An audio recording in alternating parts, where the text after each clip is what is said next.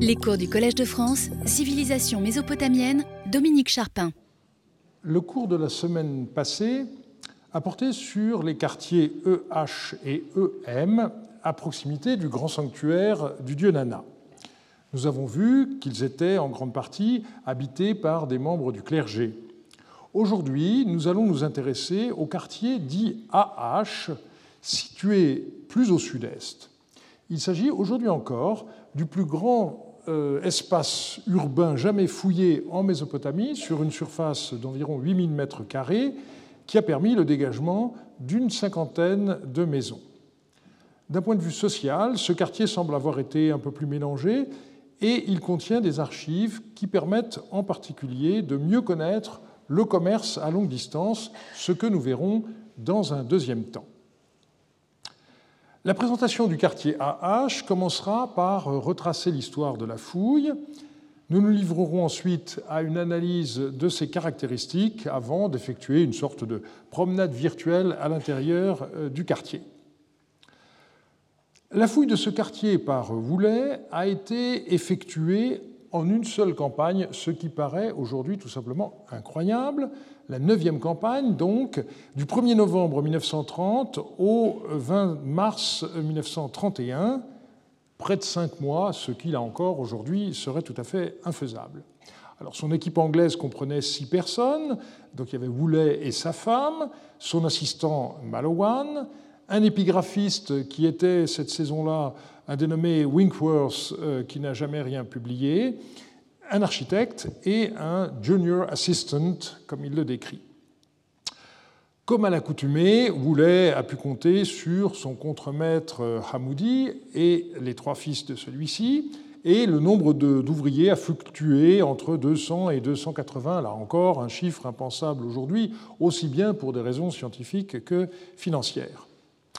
Et il faut ajouter que la fouille du quartier H n'a été qu'une opération parmi d'autres lors de cette campagne, qui a vu également le dégagement du mausolée des rois de la troisième dynastie d'Our et également la fouille du palais de la fille de Nabonide. Woulet avait donc déjà fouillé des maisons paléo-babyloniennes, notamment dans le quartier EM en 1925-26, et il a été très explicite sur le choix du site AH et les objectifs qu'il poursuivait. Le site sélectionné pour la fouille se trouve dans le quartier sud-est de la ville, où un long promontoire élevé permettait de livrer des ruines bien conservées. L'objectif était d'obtenir quelque idée du système de planification urbaine en vigueur pour une période donnée, d'éclairer les caractéristiques des maisons privées et de procurer du matériel documentaire. En conséquence, le travail devait atteindre un niveau susceptible de donner les résultats les plus complets et cohérents, et pas davantage. Nous devions nous limiter à la première période dont les restes seraient découverts dans un état acceptable. Alors, en raison de euh, l'érosion sur euh, ce site élevé, Woulet n'y découvrit que des restes très limités d'époque néo-babylonienne. L'essentiel des maisons de cette période provient du euh, site voisin NH, qui est situé donc juste à côté, mais en contrebas. Ce qui a préservé donc ces maisons néo-babyloniennes de l'érosion. Alors, pour le site H, sous les rares vestiges néo-babyloniens, voulait à rencontrer des maisons plus anciennes, remontant à la deuxième moitié du deuxième millénaire, plus précisément à l'époque cassite, qui ont donné des archives qui ont été publiées par Gurney dans le volume 7 euh, de la série Our Excavation Texts et euh, qu'il a lui-même édité quelques années plus tard. Et c'est seulement sous ce niveau euh, de la deuxième moitié du deuxième millénaire qu'est apparu donc le premier niveau complètement conservé qui datait de la première moitié du deuxième millénaire. Il y a eu un problème de dénomination pour le qualifier. Woulet, à l'époque, parlait d'époque Isin-Larsa, mais euh, il y a quand même eu, à la fin de l'occupation de ce quartier, un quart de siècle sous la domination des rois de Babylone, Hammurabi d'abord, Samsu-Iluna ensuite, et donc l'usage euh, a été introduit de parler d'époque paléo-babylonienne. Et conformément aux objectifs de Woolley, c'est donc ce niveau paléo-babylonien qui a été dégagé en extension. Lorsqu'Elizabeth Stone a repris la fouille du site d'Our en 2015, son but était double, et elle l'a très bien expliqué lors de son cours du 6 juin qui sera bientôt disponible sur le site euh, du Collège de France. Il s'agissait d'abord de passer sous ce niveau paléo-babylonien pour essayer de trouver la, couche de l'époque de la troisième dynastie d'Our qu'on suppose avoir été présente. L'idée étant de pouvoir comparer les deux époques de façon à voir si les différences très fortes que l'on constate actuellement entre le dernier siècle du troisième millénaire et les premiers siècles du second millénaire ne sont pas dues à une comparaison faussée par le hasard des fouilles qui ont touché plutôt les quartiers domestiques euh, pour l'époque paléo-babylonienne et plutôt au contraire des bâtiments publics pour l'époque III. Donc c'était son premier objectif. Et puis le deuxième objectif de la reprise des fouilles, c'était de dégager des nouvelles maisons en bordure du quartier fouillé par Woolley, de façon à bénéficier de toutes les avancées techniques de l'archéologie moderne. Il faut bien se rappeler qu'au début des années 30, il n'y avait pas d'études des macro-restes végétaux, encore moins des ossements humains, humains ou animaux découverts, etc. Et des observations purement archéologiques plus fines euh, devaient aussi permettre de mieux interpréter les données abondantes des fouilles de Woolley. Et donc c'est avec ce double objectif qu'eurent lieu deux campagnes jusqu'à présent, à l'automne 2015 d'abord et au printemps 2017 ensuite. Alors du côté des euh, reprises, eh bien, les deux sites qui ont été choisis dans le quartier AH sont donc les zones 1 et 2, et tout d'abord euh, la reprise de euh, la maison dite numéro 1 Baker's Square. Et là, il y a eu une surprise, tout simplement parce que la fouille de Woolley a été euh, assez incomplète notamment parce qu'il n'avait pas fouillé le caveau qui se trouvait sous l'une des pièces, et euh, pourtant le dégagement euh, euh, des ruines qui se sont assez bien conservées depuis l'époque de Boulet montrait que ce caveau était visible. Il avait été repéré par Boulet, mais pas fouillé, et euh, donc, euh, comme tous les autres, euh, il a été pillé lorsque le quartier a été abandonné en 1738 avant notre ère. On en reparlera dans le dernier cours. Et puis, il y a eu d'autres inhumations, non construites cette fois, qui ont été découvertes sous le sol, des pièces 6 et 7. Et ceci, évidemment, a ralenti considérablement euh, le travail, puisque euh, fouiller des tombes euh, est un travail de, précision qui demande beaucoup de temps. Et ceci explique que dans cette zone, eh il n'a pas été possible d'atteindre les couches inférieures qui étaient l'objectif de la reprise. Mais le temps n'a pas été perdu parce que ceci a montré que, contrairement au site H, Woolley avait découvert de nombreuses tombes, euh, en particulier des tombes d'enfants, dans le site EM. Et certains avaient cru qu'il s'agissait d'une différence qui était due au statut des habitants et que les tombes du quartier EM avaient un rapport avec le fait que euh, les maisons étaient habitées par le clergé, ce qui n'était pas le cas du quartier AH. Et maintenant, on peut dire, eh bien, ce point de vue est à abandonner puisqu'on s'aperçoit qu'en AH, s'il y a moins de tombes, c'est tout simplement parce que Woolley n'est pas passé sous le niveau du sol et dès que on enlève euh, les, carrelages du, sol, eh bien, on tombe dans le quartier AH sous des inhumations de ce genre, exactement de la même manière que dans le quartier EM, il n'y a pas de différence à cet égard. Deuxième euh, zone qui a été euh, reprise, c'est le quartier qui s'appelle Niche Lane. Et euh, on y a d'abord trouvé là aussi des tombes nouvelles dès qu'on est passé sous le carrelage des sols.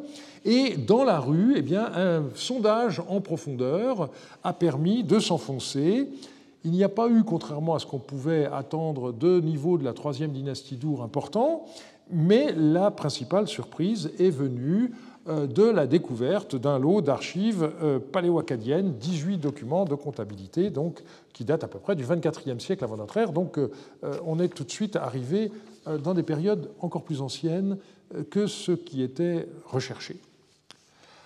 En dehors de la reprise en profondeur donc, de ces deux endroits, il y a eu des extensions. Euh, la première euh, se situe dans euh, la partie nord-ouest du, quartier AH, donc ce que les Américains appellent Area 3. Et cette fouille a permis de découvrir une grande maison nouvelle, avec sans doute la limite d'une autre maison à chacune des extrémités, et la maison principale, donc euh, la maison numéro 2, est tout à fait conforme euh, aux normes architecturales de l'époque euh, paléo-babylonienne, avec ses assises inférieures en briques cuites, ses sols le plus souvent dallés. On y reviendra tout à l'heure. Et les archives qui ont été découvertes autour et à l'intérieur du caveau funéraire à peu près 45 tablettes, montrent que le dernier occupant de ce bâtiment a été un général babylonien nommé Abissoum, et on reviendra euh, sur son cas lors de notre dernier cours.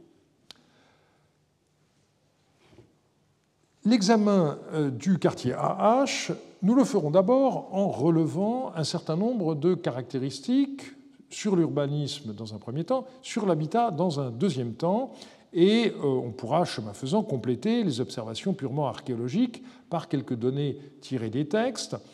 Il faut dire que Woulet a essayé de se livrer à cet exercice, mais euh, les données euh, étaient disponibles lorsqu'il rédigea son rapport définitif paru dans le volume 7 de la série Ur Excavations, étaient beaucoup moins abondantes que de nos jours, de sorte qu'il s'appuya essentiellement sur des textes de présage du premier millénaire, extrait de la série dite Shumma Alou. Ce sont des présages tirés d'événements de, la vie quotidienne. Et donc, on vous dit euh, euh, si les poutres euh, du toit se mettent à grincer, si un serpent sort du mur, ce genre de choses. Et donc, de temps en temps, vous avez des indications sur l'articulation entre l'existence d'une cour, par exemple, et la pièce dans laquelle vous vous tenez, etc.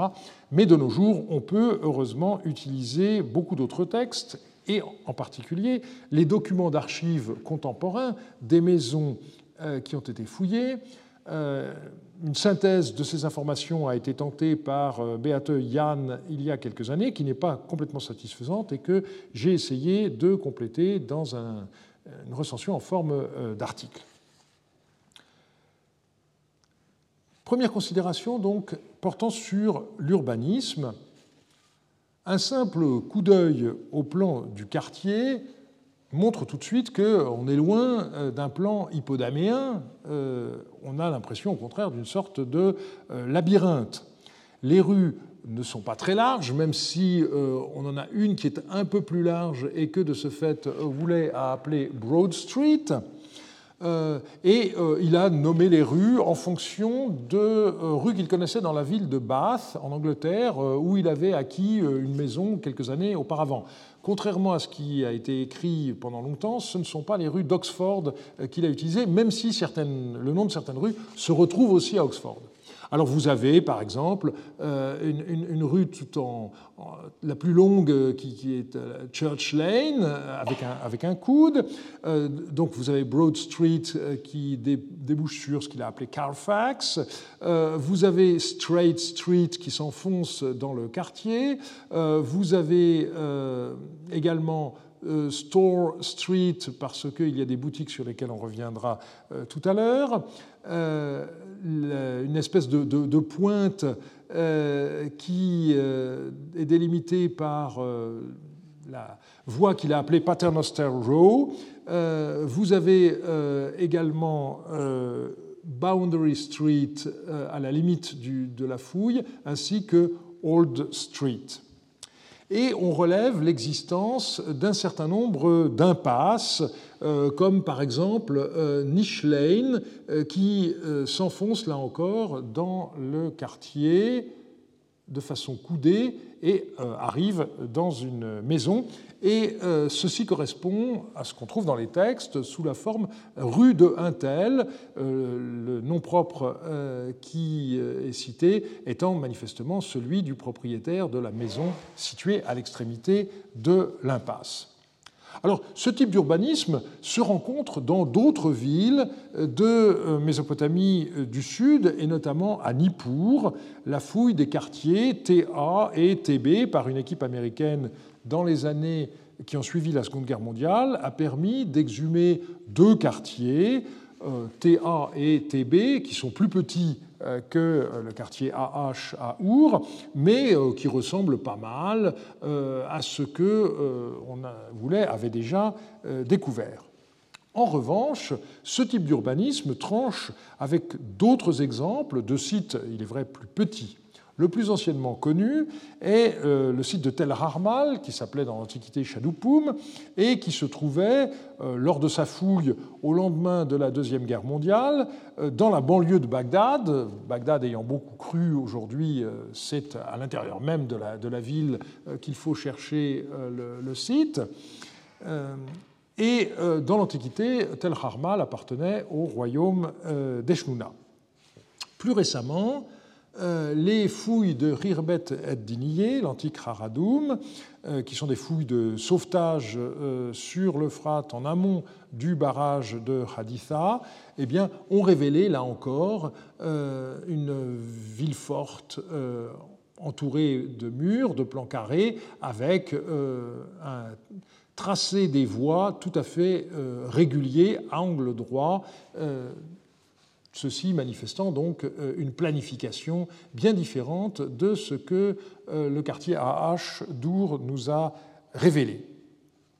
Et on a pu parler à propos de euh, Haradoum comme de Chadoupum, de Villeneuve. il s'agit en effet de fondations volontaires et non pas de quartiers qui ont cru petit à petit au fil du temps. Un autre contraste important est offert par le quartier nord de la ville de Larsa, qui a été étudié sous la direction de Jean-Louis Huot entre 1985 et 1989, et où j'ai eu le bonheur de travailler comme épigraphiste. Ici, la problématique est tout à fait différente. Euh, la, prospection a permis de repérer des, grandes maisons, dont certaines ont été euh, fouillées, et donc leur plan est plus complètement connu, les autres euh, ne sont connus que de manière incomplète, mais il est clair qu'on euh, a affaire à des grandes demeures, des sortes d'hôtels particuliers occupant entre 500 et plus de 1000 mètres carrés au sol, beaucoup plus que la plus grande des maisons d'Our qui occupe simplement 130 mètres carrés. Et ces maisons, autre caractéristique qui diffère de ce qu'on a pu voir à Our, ces maisons ne sont pas mitoyennes. Euh, manifestement, elles étaient séparées les unes des autres par des jardins. Donc, dans cette partie euh, de Larsa qui est loin du centre, on a affaire à euh, un quartier, si vous me pardonnez l'anachronisme, une sorte de passy, hein, et on est loin du centre, on a plus de place pour se construire des beaux hôtels particuliers entourés de jardins. Donc là, un urbanisme tout à fait différent de ce que les fouilles de Goulet dans le quartier H nous avaient révélé. Si l'on passe maintenant à euh, l'étude des maisons proprement dites, eh bien, euh, l'habitat se caractérise d'abord par euh, des techniques de construction qui sont toujours les mêmes, à savoir le fait qu'on montait les assises inférieures des murs avec des briques cuites et on continuait le mur avec des briques crues. Le sol des pièces était le plus souvent dallé avec des carreaux cuits, et euh, lors du pillage de la ville, sous Samsuyuna, là encore on y reviendra, eh bien, certains murs ont été démolis, euh, manifestement pour en récupérer les briques euh, cuites, et à certains endroits on voit la trace de ces murs tout simplement parce qu'il n'y a pas de carrelage au sol, et donc en négatif en quelque sorte, on peut voir l'emplacement de murs qui ont aujourd'hui disparu. pour essayer de reconstituer ces maisons dont on retrouve essentiellement le plan et une élévation très réduite, 1 mètre, 1 mètre 50 dans le meilleur des cas, eh bien, il faut d'abord poser un problème de méthode qui est la question du rôle de l'ethnoarchéologie. C'est une discipline euh, qui est maintenant bien établie, mais euh, du temps de Woulet, on en était encore au stade de ce qu'on pourrait appeler la comparaison sauvage. Et euh, pour reconstituer non seulement le plan, mais l'élévation des maisons d'Our qu'il avait retrouvées, eh bien Woulet s'est explicitement appuyé sur les maisons du vieux Bagdad qu'il connaissait bien, euh, la comparaison entre une photographie d'une maison du vieux Bagdad et la reconstitution de la maison numéro, Gay, euh, numéro 3 Gay Street euh, par son architecte de l'époque, Whitburn, est tout à fait intéressante. Woolley supposait que les contraintes à la fois techniques et climatiques n'avaient guère changé depuis l'Antiquité et donc qu'on pouvait, sans précaution, supposer une grande continuité. Alors, on a vu que c'était le cas euh, avec les constructions en roseaux dans la région des marais, mais pour l'habitat urbain, en revanche, on peut être euh, a priori un peu plus réservé euh, qu'il ne l'a été. Les questions sont multiples. La première, a-t-on affaire au centre des maisons à une cour, comme Woolley se l'est imaginé pour la maison numéro 3 Gay Street qu'il avait pris comme modèle, ou s'agit-il euh, de ce que Jean Margueron appelle de façon plus neutre un espace central et qu'il suppose le plus souvent couvert? Aujourd'hui, euh, on aurait les moyens de le déterminer en faisant des analyses très précises des sédiments accumulés dans cet espace central pour voir si ces sédiments sont postérieurs à la destruction de la maison ou si au contraire ils correspondent à une accumulation euh, qui a pu se produire pendant que la maison était occupée, auquel cas on peut déterminer s'il euh, s'agit d'un espace couvert ou pas, mais on n'a pas de prélèvement d'échantillons du temps de Woulet. Ça fait partie des questions que les nouvelles fouilles vont être amenées à résoudre. Autre question. Woulet a retrouvé des escaliers.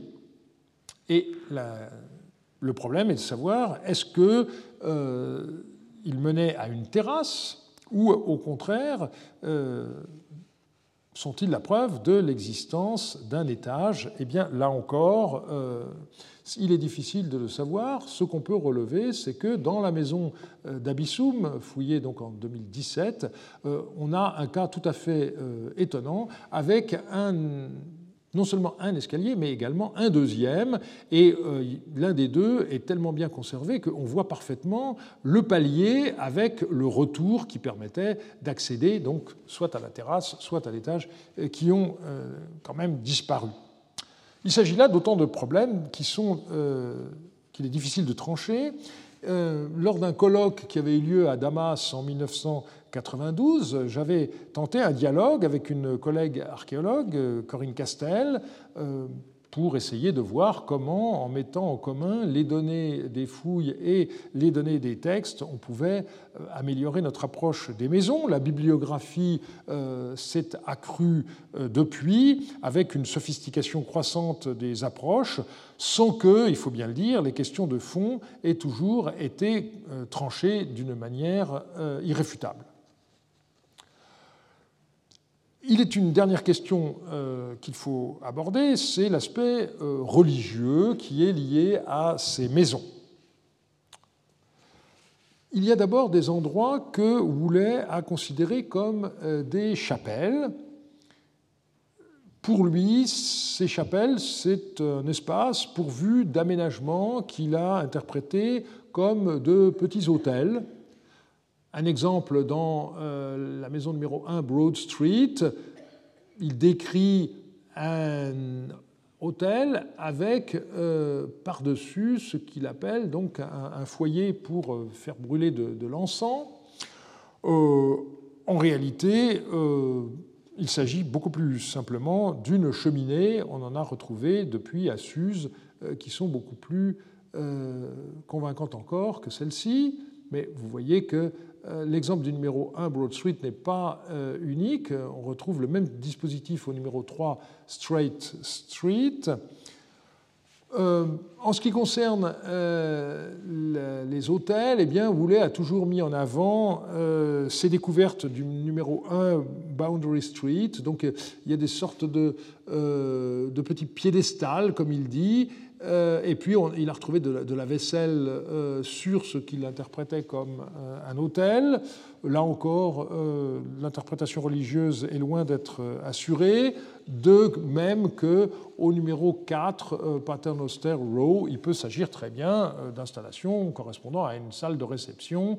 Euh, et le fait que celle-ci ait été pourvue d'une cheminée, eh bien, c'est tout simplement parce que même en hiver, enfin même dans le sud de l'Irak, en hiver, il fait froid, et donc voilà. En ce qui concerne les tombes, je l'ai déjà indiqué, il faut distinguer deux euh, cas euh, de figure très différents. On a d'abord les caveaux qui étaient construits sous une des pièces de la maison au moment même où la maison était construite. Quelque chose donc de planifié.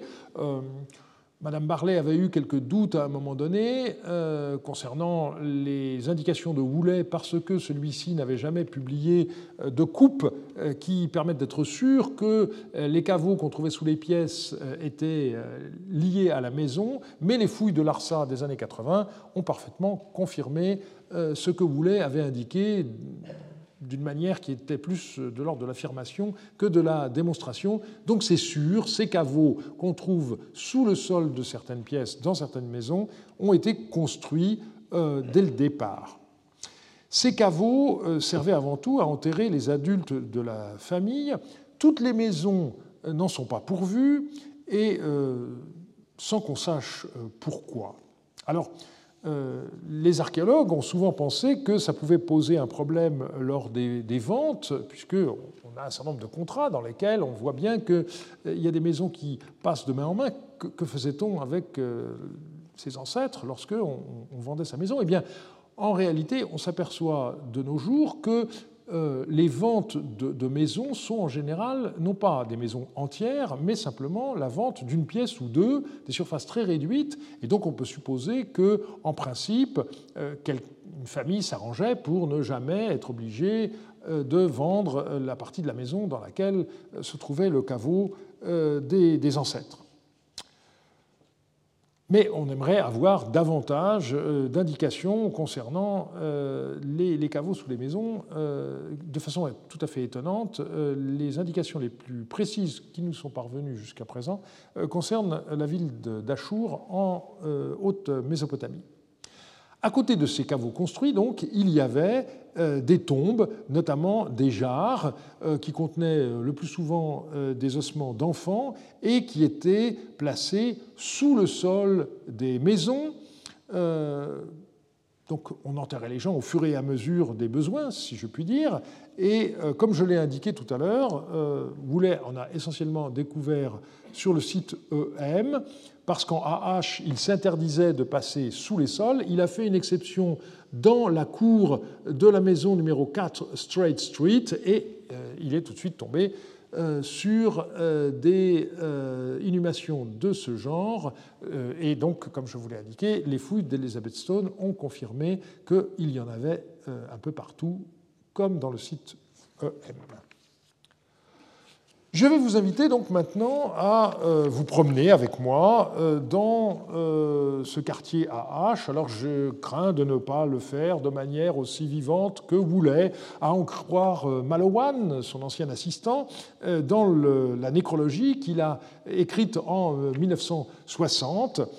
Il disait ceci Suivre Woulet en faisant le le tour du site d'Our et l'entendre parler euh, des maisons privées donnait l'impression de vivre soi-même au milieu de personnes disparues. Et il ajoutait, de façon un tout petit peu perfide peut-être, si son imagination dépassait parfois les faits, cela lui semblait préférable au fait de laisser nos connaissances dormir sans qu'en soit tiré de conclusion. Alors, euh, notre promenade, faute de temps, ne sera pas exhaustive. Elle commencera euh, par le numéro 3, Niche Lane, où vivait un certain Doumouzi Gamil, une maison fort petite, euh, seulement 30 mètres carrés, au point que, vu la, richesse que, dont disposait manifestement cet individu, on peut se demander s'il n'avait pas, à un moment donné, acheté une maison voisine. On trouve dans ses archives une quinzaine de contrats de, de prêt sous le règne de Rimsin et aussi des textes qui mentionnent des quantités considérables de pain et de céréales. Il pourrait avoir été responsable de euh, livraisons faites au temple et euh, il faudra attendre la nouvelle étude menée par Baptiste Fiette dans le cadre de notre projet Écriture pour en savoir plus sur ce personnage euh, très intéressant. Au numéro 1 Old Street, au bout d'une impasse, euh, eh bien, nous avons euh, une maison célèbre parce que c'est celle du marchand Ehanatsir qui faisait du commerce avec Tilmoun. Euh, on va y revenir en détail dans un instant. Et donc, je voulais simplement vous signaler l'existence de cette maison. On se déplace au numéro 2 Church Lane. C'est une maison encore plus grande qui était habitée par un certain Apil Kittim et euh, vous pouvez euh, éventuellement euh, vous rappeler que nous l'avons mentionné parce qu'il était, sous le règne de Rimsin, un des responsables des troupeaux appartenant au temple.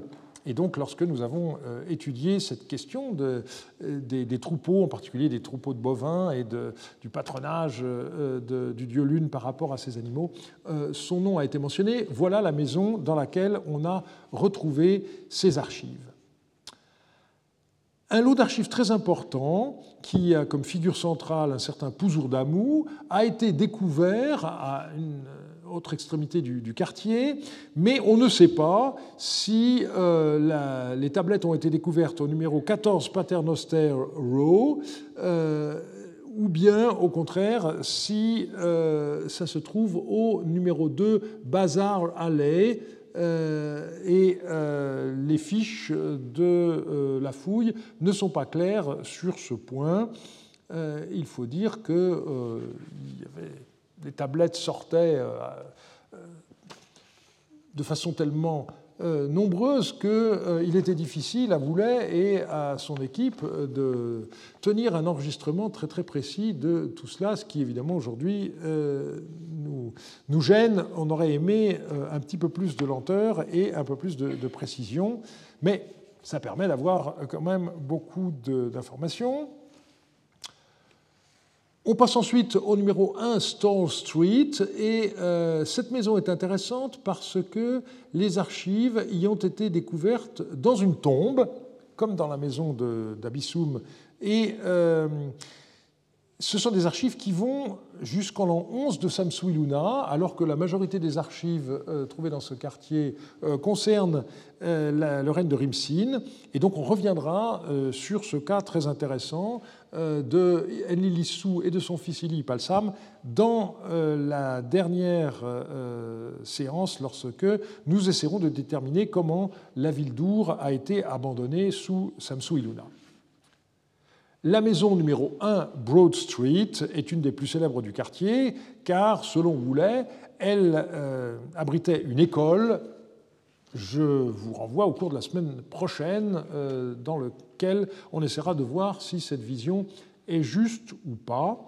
Et je terminerai cette brève visite en mentionnant la question des magasins. Lorsque voulait retrouver des séries de petites pièces isolées, eh bien, il avait tendance à penser qu'il avait affaire à des boutiques. C'est ainsi qu'il a interprété le numéro 3 euh, Store Street. Euh, et euh, également le numéro 14 Paternoster Row.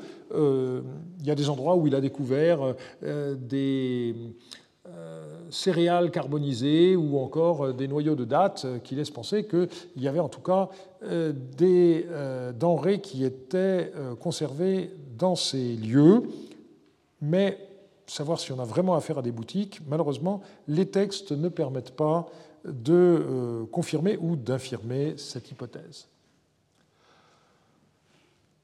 Le quartier AH est célèbre d'un point de vue historiographique par la découverte de la maison des Anatsir, un marchand qui faisait le commerce maritime avec Tilmoun, c'est-à-dire l'île de Bahreïn. Et c'est pourquoi j'ai choisi de présenter dans la deuxième moitié du cours d'aujourd'hui ce que nous savons du commerce à longue distance pratiqué à Our en utilisant les données du quartier AH et en les complétant par les informations venues d'autres locus déjà étudiés. Donc on va commencer par une présentation des sources et des premières études avant de tenter une synthèse des informations disponibles.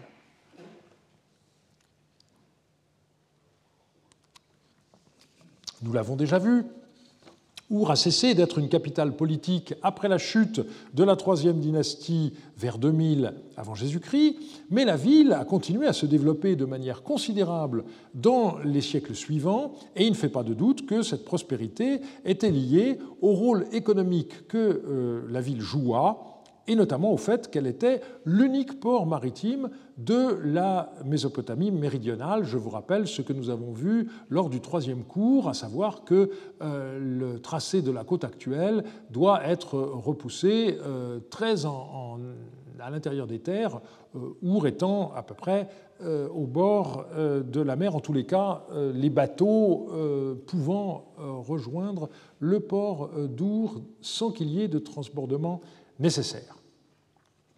Les sources euh, archéologiques sont assez limitées en ce qui concerne Our. Euh, je n'ai pas le temps de vous parler des fouilles euh, qui ont eu lieu depuis les années 60 sur l'île de Bahreïn et qui ont donné des résultats tout à fait intéressants. Mais je voudrais vous signaler la découverte lors des dernières fouilles à Our d'un d'une poterie qui est tout à fait caractéristique de la production de Tilmoun. Malheureusement, on ne sait pas ce que ce vase contenait.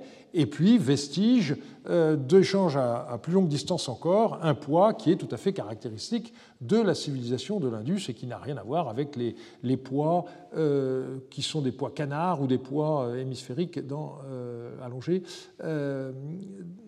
caractéristiques de la Mésopotamie. Nos informations proviennent donc essentiellement des textes, et plus précisément de deux groupes de textes très différents, tant par leur lieu de découverte que par leur genre et par leur date. Premier lot, euh, il date de la fin du XXe et du euh, début du XIXe siècle, avec les rois de Larsa, Gungunum, Abissaré et surtout Sumuel. Ce sont les textes donc découverts dans le Ganunmar et qui enregistrent des dons faits par, euh, enfin des apports faits par des marchands lorsqu'ils revenaient sains et saufs de leurs expéditions euh, commerciales. Et puis, on a les textes du quartier AH qui datent euh, du règne de Rimsin et qui ont été découverts en particulier dans la maison des Anatsir au numéro 1 Old Street. Quelques études ont été marquantes dans l'historiographie du sujet. La première est un article de Léo Oppenheim qui rendit compte dès 1954 de la parution du volume UET5 il y a pour la première fois réuni dans cet article très célèbre les informations issues de ce volume relatives au commerce maritime d'Our, et c'est lui qui a mis en évidence l'existence d'une catégorie de marchands définie comme Alik Tilmoun, ceux qui vont à Tilmoun, euh, donc euh, cette île euh, du Golfe. Oppenheim a réuni de manière thématique l'essentiel des informations mais il faut rappeler qu'à euh, l'époque, les locus de découverte des tablettes n'étaient pas encore disponibles, puisque c'est seulement en 1976 qu'est paru le rapport archéologique final. Et après les compliments d'usage, euh, Oppenheim avait rudement critiqué Woolley sur ce point, parlant de la politique de publication euh, du fouilleur à courte vue et euh, d'un autre âge, hein, The Short-Sighted and Antiquated Publication Policy of the Excavator, euh, qui prive le lecteur de cette source essentielle d'information. Euh, et à l'époque, Boulet était encore vivant, puisqu'il n'est mort qu'en 1960, âgé de 80 ans. Oppenheim a eu la dent dure, mais il faut bien dire que la critique était méritée. En ce qui concerne euh, les rapports entre texte et archéologie, Oppenheim avait par ailleurs fait remarquer que les tablettes d'Our mentionnaient peut-être des perles et en tout cas de l'ivoire, notamment des peignes dans cette matière, alors que les fouilles n'avaient rien trouvé de tel. Mais il faut toujours être prudent car le hasard euh, joue un rôle. C'est ainsi que dans les fouilles de 2015, eh bien, Elizabeth Stone a découvert de manière totalement inattendue un morceau de bois noir qui semble bien être de l'ébène et ce type de matériaux est mentionné dans les, textes. Et par ailleurs, il faut bien dire que l'identification de l'idéogramme formé par les signes pierre, œil et poisson que, à la suite de euh, Oppenheim avait proposé de considérer comme des perles, eh bien, euh, depuis, euh, cette identification a été abandonnée et on considère qu'il s'agit beaucoup plus vraisemblablement d'une agate rubanée. Deuxième étude postérieure de quelques années, c'est le livre de, du néerlandais Lehmans, Foreign Train in the Old Babylonian Period, dont le chapitre 2 est consacré aux données d'Our et on y trouve l'édition commentée des textes les plus importants, non pas donc sous forme d'extrait comme dans l'article d'Oppenheim, mais avec une édition intégrale. Et enfin, en 1992, Marc Vandemirop a, fait le point sur euh, cette question dans son livre sur la société et la vie économique euh, d'Our. L'importance du commerce maritime à se voit par le fait que euh, l'une des offrandes les plus courantes faites au temple de Ningal était constituée par des maquettes de bateaux. C'est ce que beaucoup de textes euh, nous disent des maquettes en argent. On n'en a pas retrouvé pour l'époque paléo-babylonienne parce que euh, le pillage a été bien fait. En revanche, on a euh, des objets de ce genre qui ont été retrouvés dans certaines tombes royales d'Our et qui permettent donc de se faire une bonne idée euh, de ce type d'offrande. Selon Oppenheim, suivi par Lehmanns, les dîmes décrite par l'idéogramme Zagdis, donc euh, mot à mot dim, hein, le dixième, et les autres dons, à Roua en sumérien, étaient des sortes d'ex-voto offerts par les marchands lorsqu'ils revenaient sains et saufs euh, de leur expédition jusqu'à Dilmun. Euh, la distance n'est pas considérable, quelques centaines de, kilomètres, mais malgré tout, comme toujours avec un commerce maritime, les choses sont risquées. On, on peut toujours avoir une tempête et couler corps et biens. Marc Vandemirop a euh, proposé une explication différente. Pour lui, il ne s'agissait nullement d'une contribution volontaire, mais d'une véritable taxe de 10% euh, qui était prélevée par les temples. Alors, la documentation concernant ce type de prélèvement ne couvre que la période la plus ancienne et s'arrête au milieu du XIXe siècle. Et donc, euh, Van Mirop a proposé qu'une sorte de transfert se soit opéré par la suite et que, pour la période paléo-babylonienne plus récente, ce soit le palais qui, à partir d'une certaine époque, ait opéré une taxation. J'avoue être sceptique devant une telle explication qui me semble accorder beaucoup trop d'importance à ce que euh, on peut tenir pour le hasard euh, des fouilles.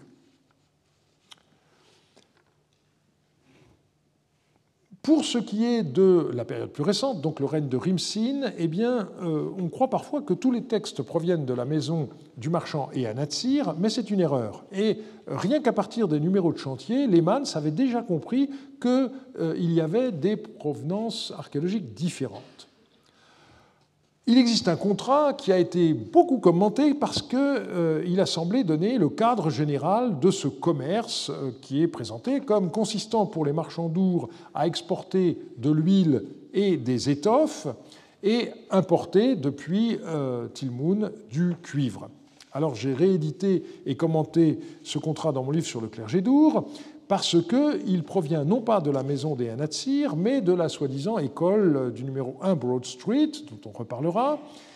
Et euh, le contexte est très important parce qu'il permet de suspecter qu'il ne s'agisse pas d'un document d'archives, mais d'un exercice. Lou Meslam Tae et Nisissa Nabdiri ont reçu d'Ur-Ninmar deux mines d'argent sous la forme de 1500 litres d'huile de sésame et de 30 étoffes en vue d'un voyage à Tilmoun pour y acheter du cuivre, l'argent faisant l'objet d'un contrat d'association, littéralement d'une société. Au retour du voyage sain et sauf, le créancier ne connaîtra pas de perte. D'un commun accord, ils, c'est-à-dire les débiteurs, satisferont Ourninmar, euh, qui apporte le capital, au juste prix de 4 mines de cuivre par cycle d'argent. Il y a un serment, cinq témoins et la date. Un premier point mérite commentaire sur la nature de la transaction elle-même qui a donné lieu à deux interprétations. Pour Krauss, suivi par Lehmann, le capital commercial était formé par euh, l'argent et les marchandises. C'est-à-dire qu'il supposait qu'il fallait comprendre deux mines d'argent, virgule, 1500 litres d'huile de sésame et 30 étoffes. Pour Oppenheim, au contraire, l'argent correspondait à la valeur estimée des marchandises. Il faut sous-entendre deux mines d'argent sous la forme de 1500 litres d'huile de sésame et de 30 étoffes. Alors il est vrai que souvent dans ce cas, les scribes indiquent généralement après le montant en argent l'idéogramme cham 2 qui manque ici euh, et qui permet de comprendre euh, deux mines d'argent, valeur de, des marchandises dont le détail suit.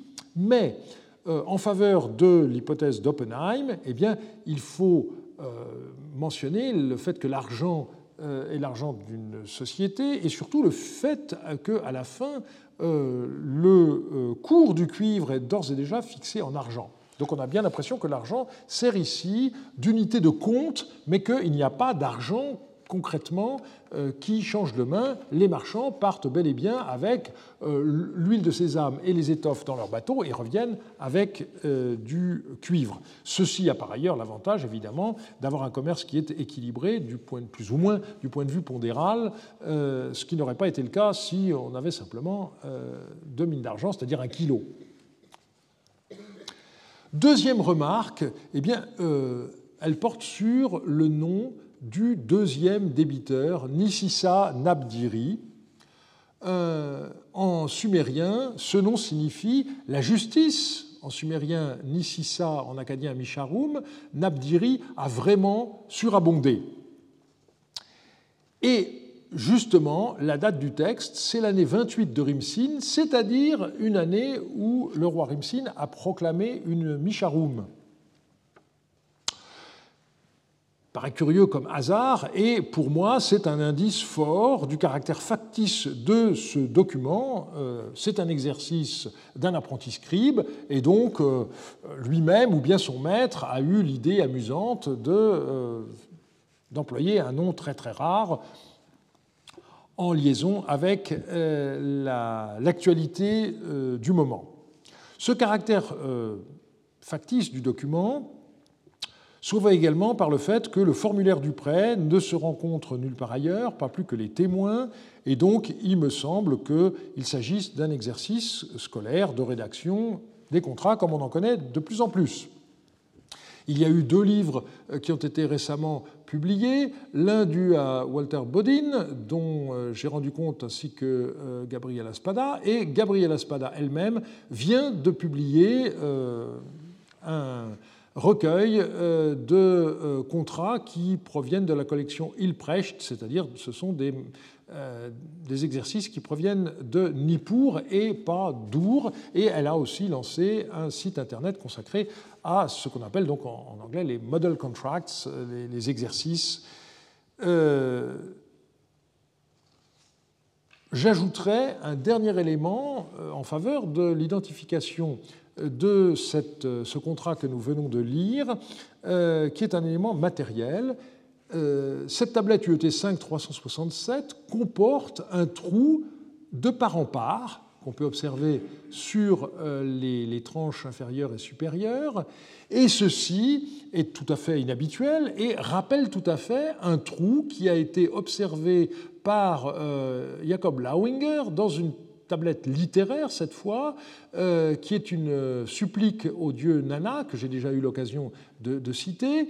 Et euh, cette fois, le trou est dans l'autre sens, mais c'est également une tablette scolaire. Et donc, on ne sait pas exactement à quoi ces trous pouvaient bien servir, mais en tous les cas, il est frappant que dans les deux cas, il s'agit d'un exercice scolaire, et cette pratique ne semble pas avoir été limitée à Our, si on en croit, une tablette euh, originaire d'Issine euh, qui comporte des trous un peu différents, mais euh, qui font néanmoins penser à une pratique du même genre. Or, cette lettre est connue en deux exemplaires strictement identiques, et donc il s'agit manifestement d'un exercice scolaire là encore. Alors la question est de savoir quelles conséquences tirer de l'identification de notre contrat comme un exercice. Ce qui est sûr, c'est qu'on ne peut plus prendre ce texte au premier degré comme un témoignage direct sur le commerce entre Our et Tilmoun, comme l'avaient fait les Mans, ou plus récemment, comme l'a fait encore euh, Marc Vandemirop dans son ouvrage. Alors, une position extrême consisterait à dire ce texte ne prouve plus rien puisque c'est un exercice. Mais on peut raisonner autrement en disant qu'un exercice, à défaut d'être vrai, doit être vraisemblable. Et euh, donc la situation devrait correspondre plus ou moins à la réalité. Encore faut-il le dire clairement. Et cette deuxième hypothèse peut être euh, confortée par un texte littéraire, Enki et Ninhursag, il se trouve en effet que le manuscrit de cette œuvre, découvert à Our, en complément de ceux qu'on connaît euh, qui viennent de Nippur, eh contient une section euh, qui ne se trouve dans aucun autre manuscrit où le dieu Enki s'adresse à l'île de Dilmun, euh, personnalisée, personnifiée, en ces termes. Puisse Our, l'endroit sacré, le dé de la royauté, la ville pure, t'apporter à toi, Dilmun, dans de gros navires de l'orge, de l'huile de sésame et des vêtements précieux magnifiques. Alors, euh, ces produits correspondent, euh, en ce qui concerne l'huile de sésame et les vêtements, exactement à ce qu'on a dans notre contrat, ce qui tente à prouver donc qu'il reflète en effet la réalité malgré son statut d'exercice. J'en viens au dossier le plus célèbre, formé par la correspondance du marchand et Anatsir. La maison euh, du numéro 1 Old Street était une des plus grandes du quartier et elle correspond à peu près euh, à un plan classique avec euh, un espace central euh, on voit que certaines pièces ont dû être à un moment donné euh, murées et rattachées à euh, une maison voisine, mais euh, l'ensemble de ces pièces couvrait quand même une surface de 110 mètres carrés, ce qui est du côté des surfaces les plus grandes. Malheureusement, l'enregistrement des tablettes, soi-disant retrouvées dispersées dans, le, dans tout le bâtiment, selon Houlet, n'a pas été très soigneux, et donc on n'a pas pu toujours savoir exactement d'où provenaient les tablettes grâce au numéro d'inventaire, et c'est donc, euh, ici comme dans d'autres cas, la prosopographie qui a dû pallier les lacunes euh, de l'enregistrement des découvertes. Et cela a été rendu possible par le fait qu'une bonne partie des textes est constituée de lettres. On en a 11 qui sont adressées à et à Natsir, seul ou avec son associé qui s'appelait euh, Ilchou Elassou et une seule lettre euh, à Eanatsir comme auteur. On ne sait pas si c'est un brouillon ou une lettre qui n'a pas été envoyée pour une raison euh, quelconque. On a d'autres documents qui ont été trouvés dans la maison qui sont datés, et heureusement, puisque les lettres ne l'étaient jamais à l'époque, et ces documents euh, remontent aux années 10 à 19 de Rimsin, donc la première moitié du règne de Rimsin, et dans ces documents, on retrouve des noms propres qui sont également cités dans les lettres, ce qui permet donc de dater les lettres au moins approximativement. Alors je me limiterai à citer une seule lettre, mais c'est la plus longue et la plus belle, euh, une plainte véhémente écrite par un certain Nanni. Dis à Natsir, ainsi parle euh, Nanni. Lorsque tu es parti, tu as parlé ainsi. Je donnerai des lingots de bonne qualité à Igmilsin. Tu es parti, mais tu n'as pas fait ce que tu avais dit. Tu as assigné des lingots de mauvaise qualité à mon messager en disant Si vous les prenez, prenez-les, sinon, allez-vous-en. Qui suis-je pour que tu me traites de cette façon? Un petit passage lacunaire. Et tu m'as méprisé de cette façon? J'ai écrit aux gentilshommes, tes représentants, de recevoir mon capital, littéralement mon sac qui soume, mais tu m'as méprisé et, non pas une fois, mais deux fois, tu les as renvoyés les mains vides d'un territoire étranger. Parmi ceux qui vont à Tilmoun, Alik Tilmoun, qui m'a traité ainsi? Toi, tu as méprisé mon messager. À propos de l'argent que tu m'as fait dépenser, tu dis n'importe quoi. De plus, j'ai donné moi-même pour toi 18 talents de cuivre au palais, et Shumiaboum a donné également 18 talents. Sans tenir compte de ce pourquoi nous avons laissé une tablette scellée dans le temple de Shamash, concernant ce cuivre, comment m'as-tu traité? Tu as retenu mon capital dans un territoire étranger. Tu dois me faire parvenir complètement mon capital. Tu apprendras ici que je n'accepterai pas de toi du cuivre de mauvaise qualité. Dans ma cour, je choisirai les lingots de cuivre un par un et j'en prendrai possession. Et du fait que tu m'as méprisé, je t'infligerai une peine. Alors cette lettre est intéressante par la façon dont elle mélange les aspects juridiques et en même temps l'éthique qui doit régner entre hommes de parole. Du point de vue économique, elle montre que des investisseurs confiaient d'importantes sommes d'argent à des marchands qui, eux, faisaient le déplacement par bateau jusqu'à Tilmoun, d'où ils rapportaient du cuivre en quantité, mais manifestement, ce cuivre euh, était de qualité inégale. On peut donc voir que Tilmoun servait de plaque tournante dans un commerce qui allait bien au-delà, puisque sur l'île de Bahreïn, il n'y a pas de minerai de cuivre. Celui-ci provenait de la péninsule d'Oman. Alors, on a aussi, en lisant un document de ce genre, un certain nombre de frustrations. Qu'est-ce que c'est que ces 18 talents de cuivre euh, concernant le, palais euh, Il y a là une allusion à quelque chose qui est bien connu des deux correspondants et il est difficile d'en savoir plus, mais euh, le montant de 18 talents mentionné ici est tout à fait petit on a euh, d'autres documents qui citent des montants beaucoup plus élevés euh, concernant euh, Eanatsir et d'autres personnages, comme UET 5 796, où il est question de plus de 611 talents de cuivre, c'est-à-dire plus de 18 tonnes. Donc on a affaire à des importations en quantité. Une remarque très importante a été faite par Oppenheim dans son article, qui reste fondateur. Il s'agit de la différence dans le euh, commerce à longue distance entre euh, le commerce maritime et euh, le commerce terrestre. Dans le cas du commerce terrestre, il y a certes des risques, comme l'attaque d'une caravane par des brigands, mais ces risques sont quand même beaucoup plus limités euh, que lorsqu'on a affaire à un commerce euh, maritime. Et lorsqu'on étudie le commerce des Assyriens avec l'Anatolie, on constate qu'on a une organisation en firmes, et ces firmes duraient euh, des années et des années. Tout différent apparaît le commerce maritime d'Our, du fait qu'il s'agit d'un commerce maritime, eh bien, les associations ne sont faites qu'au coup par coup, de façon à répartir les risques et ainsi les limiter. Voilà une des leçons que l'on peut tirer de l'examen de cette documentation. Et pour nos deux derniers cours, nous aurons d'abord euh, une étude de la formation des scribes et de la question de savoir qui était capable de lire et d'écrire. Et pour terminer, nous analyserons la domination babylonienne et sa fin euh, dans la deuxième moitié du XVIIIe siècle. Je vous remercie de votre attention. Retrouvez tous les contenus du Collège de France sur www.colège-2-france.fr.